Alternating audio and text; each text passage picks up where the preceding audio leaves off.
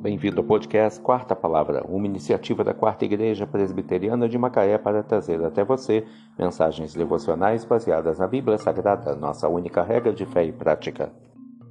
Nesta quarta-feira, 21 de fevereiro de 2024, veiculamos da sexta temporada o episódio 52, quando abordamos o tema Ele tem dito.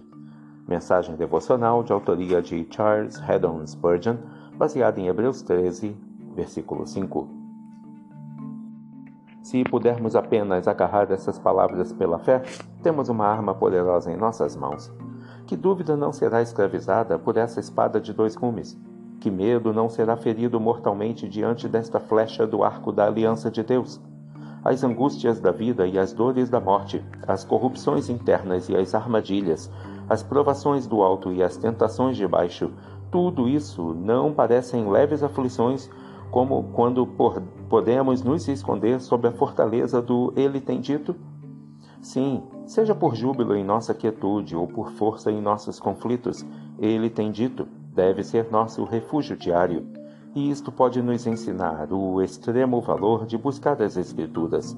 Talvez haja uma promessa na palavra que se encaixe exatamente no seu caso, mas você nem a conheça e, portanto, perde o seu consolo. Você é como um prisioneiro numa masmorra e pode haver uma chave no molho que destrancaria a porta e o deixaria livre.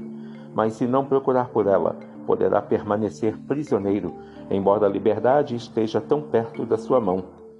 Talvez haja um remédio potente na farmacopeia das Escrituras e você possa continuar doente, a não ser que examine e busque as Escrituras para descobrir o que ele tem dito.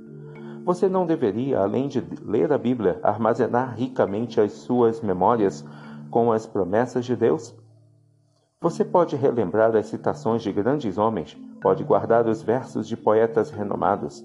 Não deveria, então, ser um profundo conhecedor das palavras de Deus, de modo a ser capaz de citá-las prontamente ao solucionar uma dificuldade ou demolir uma dúvida?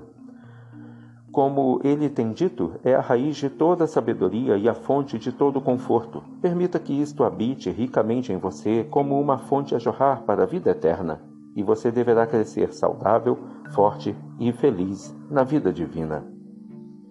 Ele tem dito. Hebreus 13, versículo 5. Que Deus te abençoe.